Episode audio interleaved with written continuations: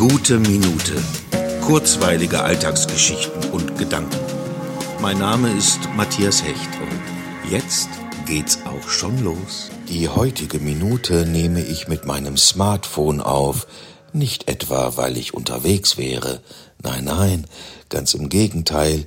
Ich liege in meinem Bett, aus dem ich seit gestern kaum noch herauskomme, denn Tinka ist hier. Tinka ist eine Katze, schwarz mit weißem Pfötchen, und ich habe sie gestern aus dem Tierheim geholt. Hiermit einen ganz lieben Gruß an das tolle Team des Tierheims in Bochum. Und Tinka hat nach ersten neugierigen, intensiven Erkundungsgängen durch meine Wohnung schnell das Bett als ihren Lieblingsort auserkoren.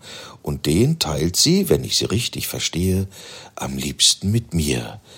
Ja, ja. Und so liege ich hier und ich weiß nicht, ob ich jemals wieder aufstehen werde. Ganz ehrlich, genau so habe ich es mir vorgestellt. Ah, miau, miau, miau.